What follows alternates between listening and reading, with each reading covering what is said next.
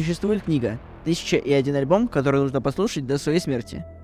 Но не послушать и умереть, а просто успеть. Однажды я узнал про нее, но, как и про все прекрасные идеи, решил воплотить ее когда-то в будущем и забил. Но перед 2023 годом Тёма решил поставить себе хоть какую-то цель и вспомнил про книгу. Небольшой research привел его на сайт, где каждый день ты получаешь рандомный альбом из этого культового списка.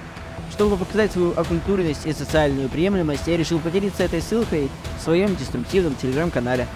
Такое вообще существует? О, Тёма, я погнал. Внезапная идея. Может нам подкаст э, записывать с обсуждением всех этих альбомов?